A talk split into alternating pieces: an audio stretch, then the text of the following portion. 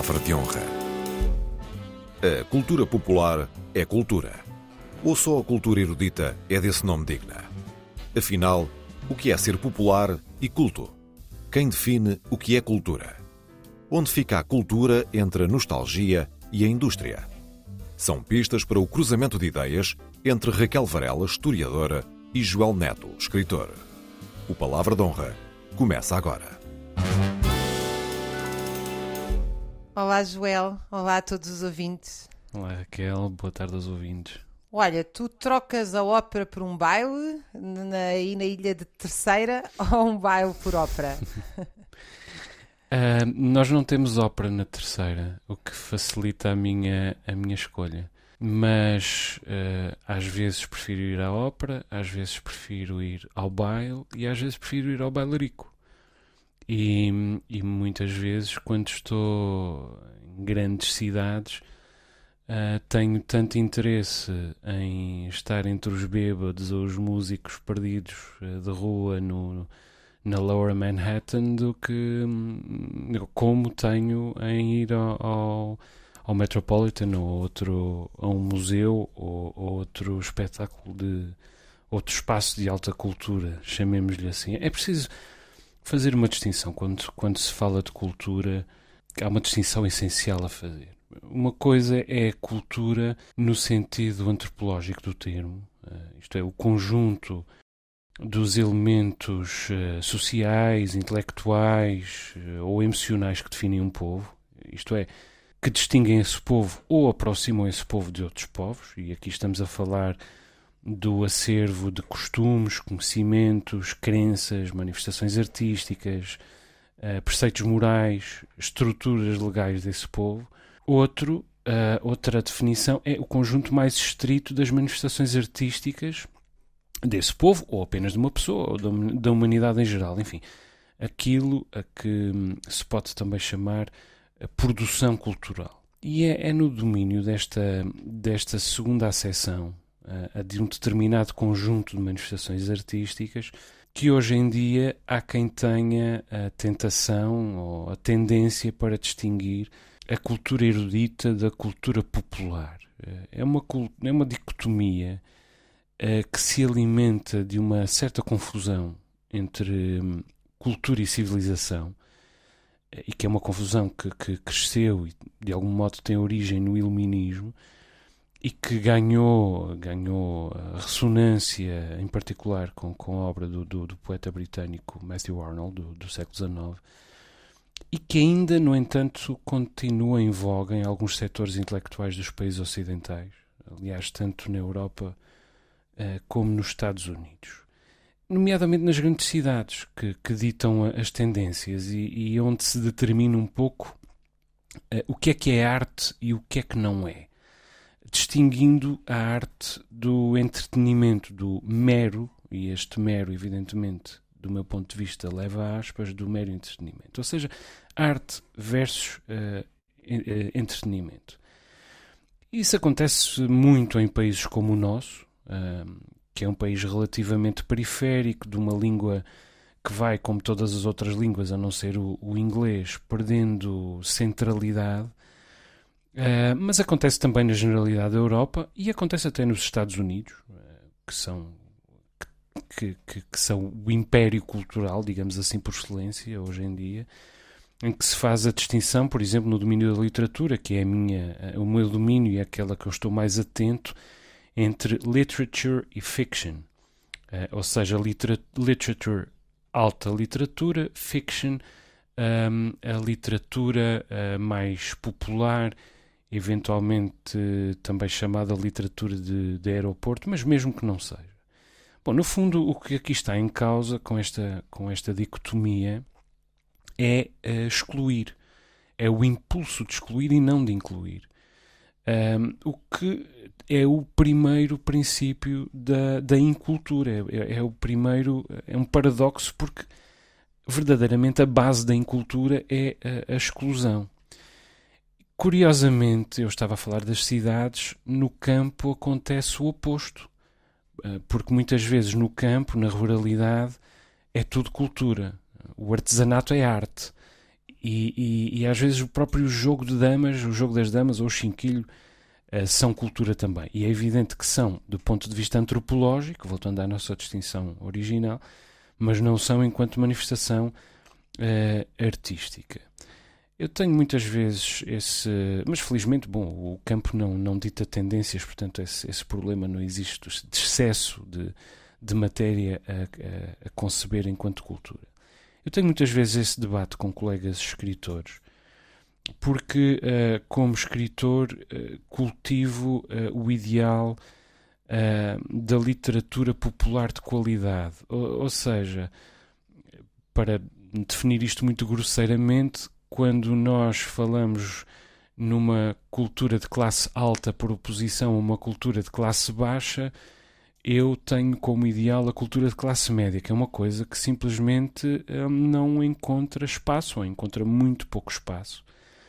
Uh, e em particular em Portugal, porque uh, a dicotomia uh, entre alta e baixa literatura, entre alta e baixa cultura, esteve muito encarniçada nestas últimas décadas, uh, em particular no domínio da literatura, por via do surgimento e do recrudescimento do fenómeno daquilo que se chama literatura light. Mas uh, eu acredito que, que vale a pena lutar uh, por esse ideal também. Um, e, e, que os ideais são aquilo porque mais vale a pena lutar, na verdade.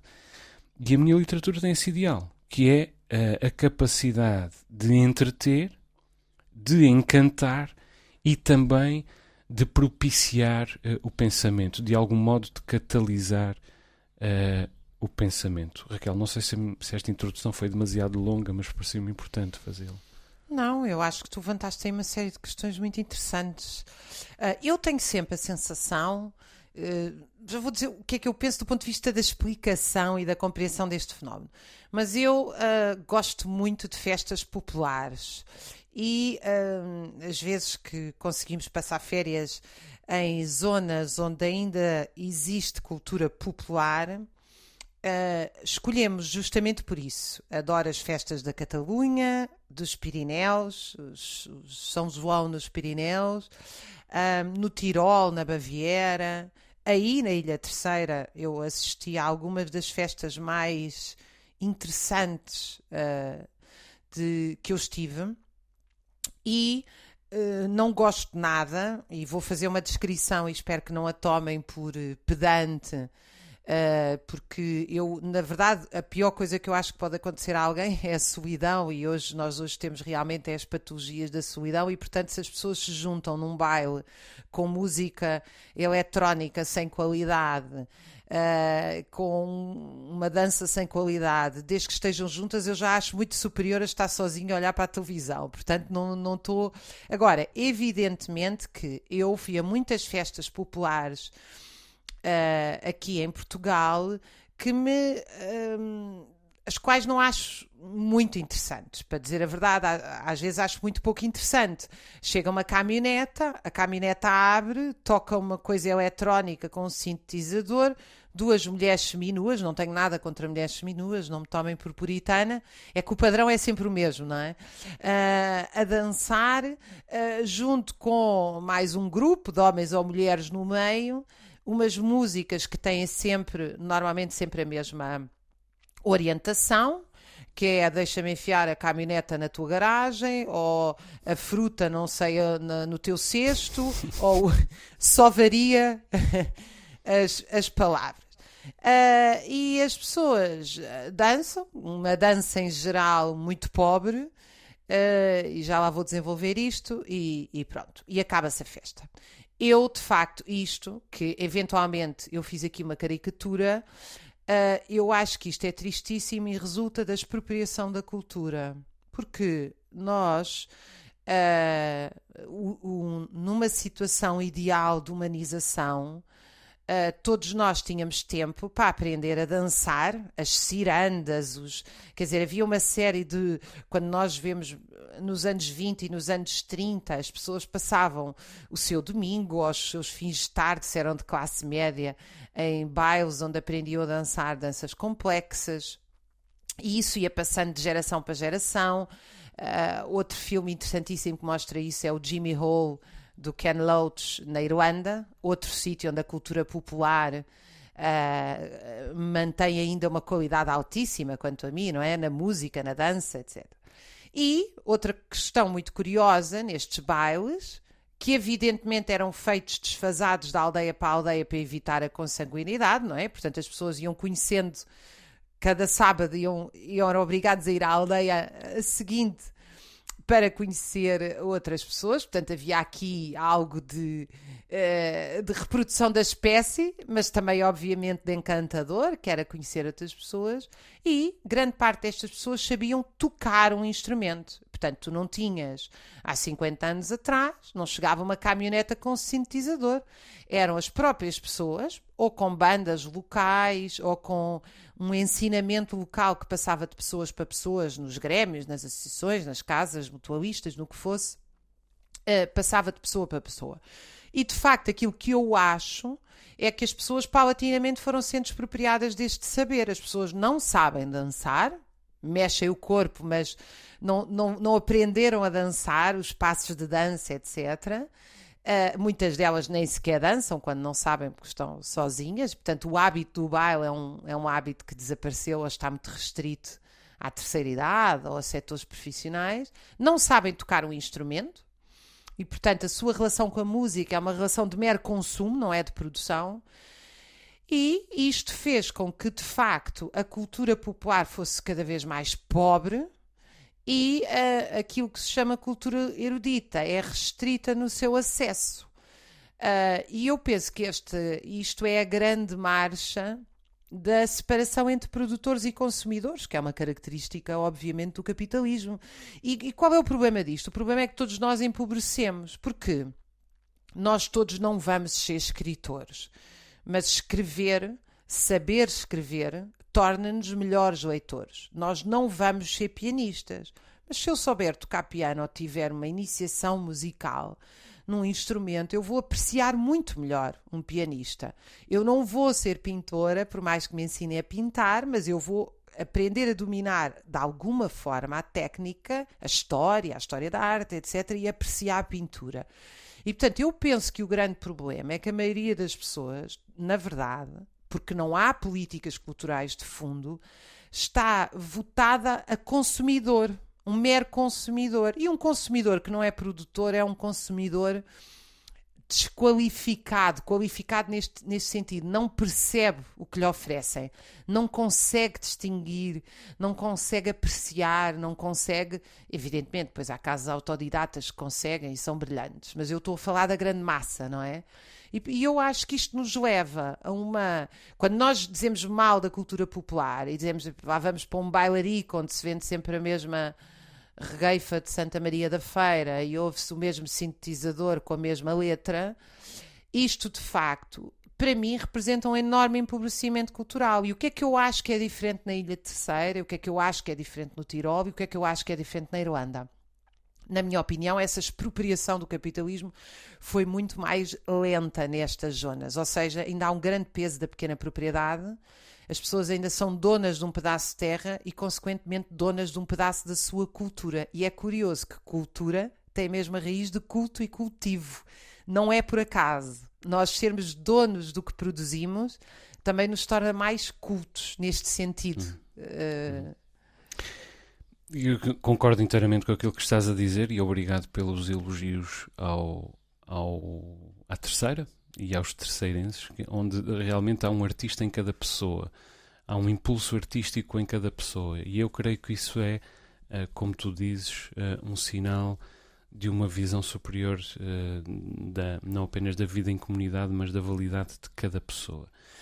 Ainda há alguma coisa que eu gostava de dizer sobre esta, sobre esta dicotomia alta e baixa, mas a propósito daquilo que tu estavas a dizer, um, entronca nisso a, a, a, infelicidade de a cultura continuar a ser uh, aquilo que se chama o parente pobre, uh, com toda a propriedade, aliás, um, dos, dos países, dos Estados e dos orçamentos de Estados.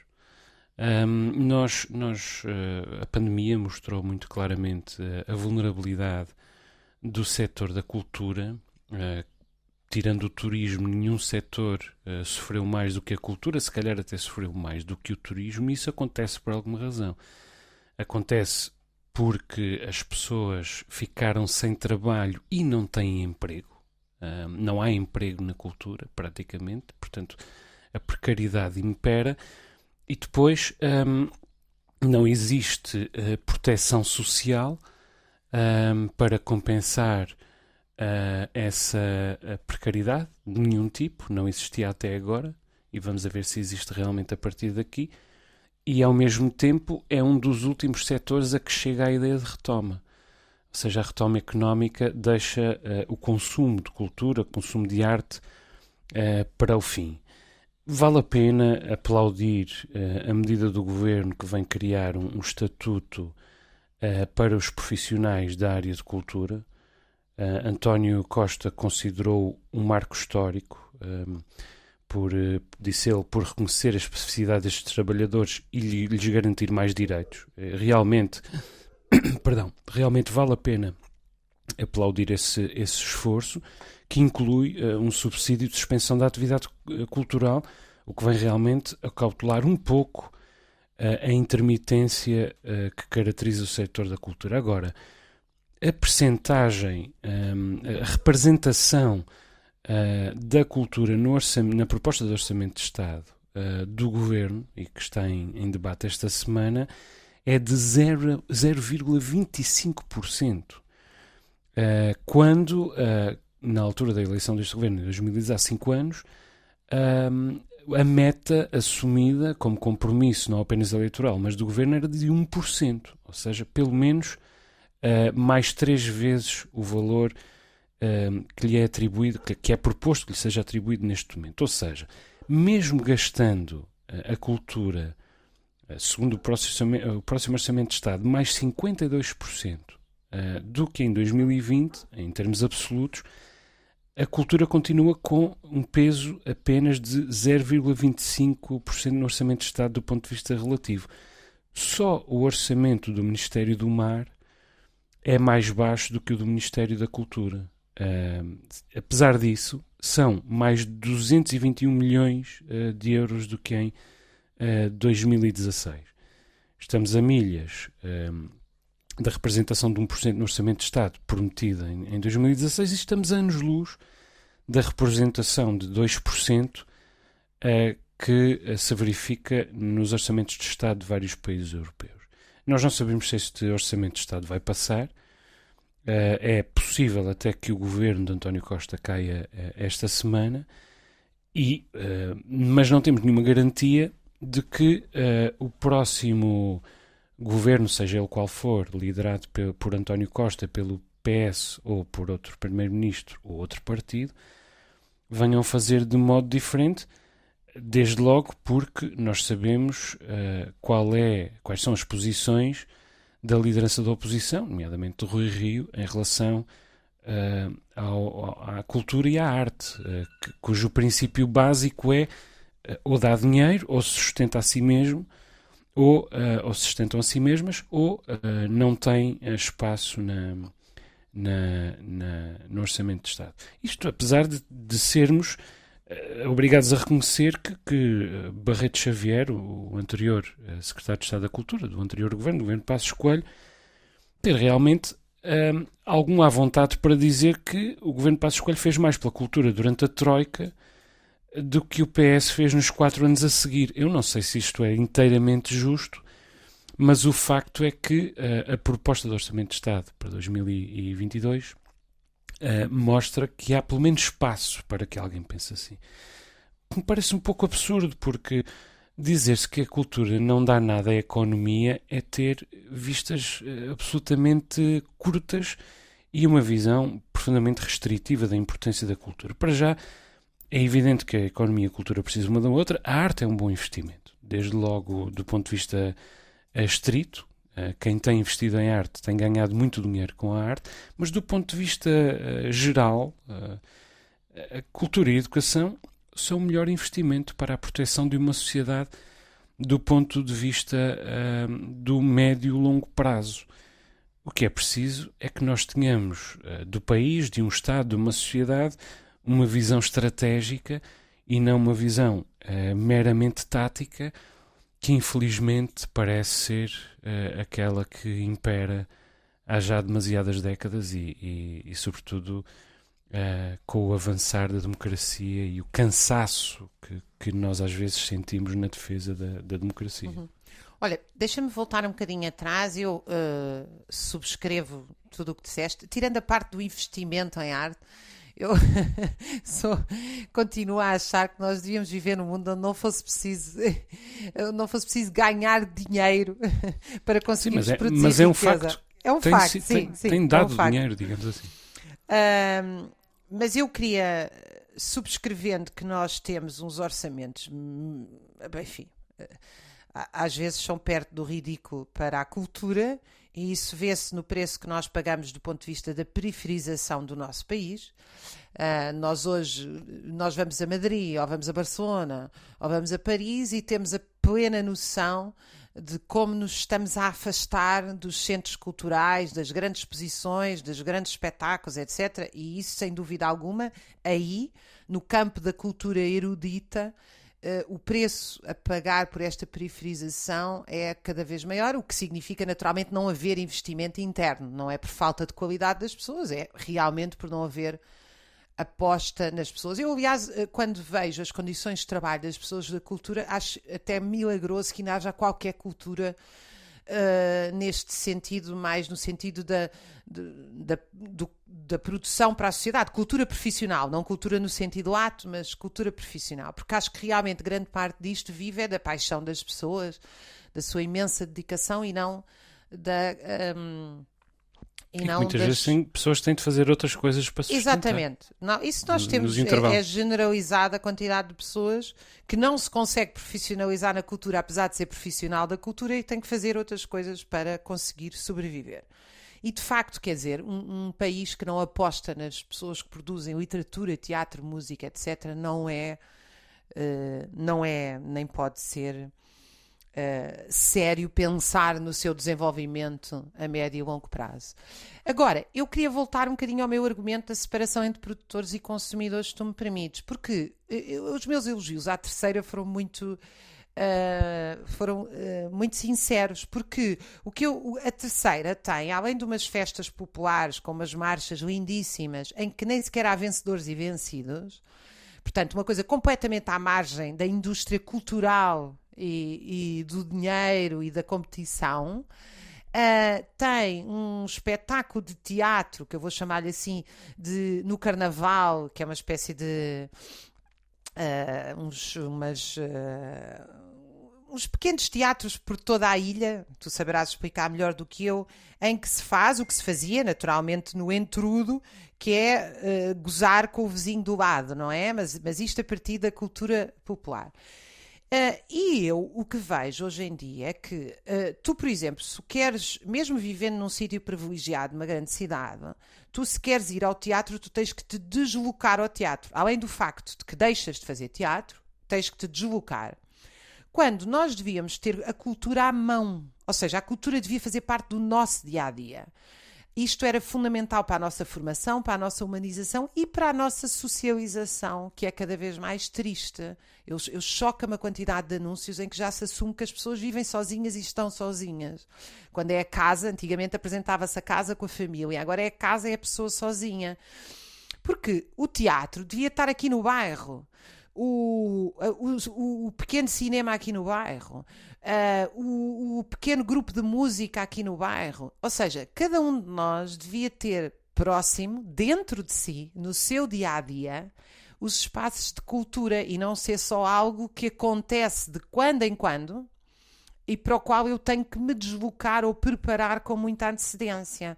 Isto significa que, naturalmente, nós não vamos ter o teatro do bairro, não vai ter a qualidade Uh, olha, de uma peça absolutamente extraordinária que eu vi recentemente no Dona Maria, Quem Matou o Meu Pai, baseado naquela obra do escritor Eduardo Luiz, que foi das coisas mais fascinantes que eu assisti na minha vida. Mas evidentemente que eu não estou à espera de entrar aqui para o teatro do meu bairro e, uh, quer dizer, o que não, eu estou à espera é de que a cultura esteja aqui. Esteja em todos os bairros. Porque o problema realmente é que a cultura está uh, os, a, a dimensão cultural da nossa vida está longe de nós. E isso marca, de facto, um processo de desumanização, de desaculturação, no sentido de longe do cultivo, longe do arado, longe do que fazemos com as mãos e pensamos com a cabeça, que é, no facto, a mesma coisa, é, é a unidade entre trabalho manual e intelectual. Raquel, e assim gastamos o nosso tempo, imagina. É verdade. Podíamos ficar aqui a discutir o resto do dia. Deixa-me só recordar os, os nossos ouvintes que têm à disposição o endereço de e-mail palavra de honra arroba rtp.pt. Tentamos responder a todas, as, a todas as mensagens. Um abraço, Raquel. Um beijinho. Até para a semana. Um beijinho a todos os ouvintes. Um abraço e até para a semana. Raquel Varela e Joel Neto voltam a encontrar-se na próxima semana.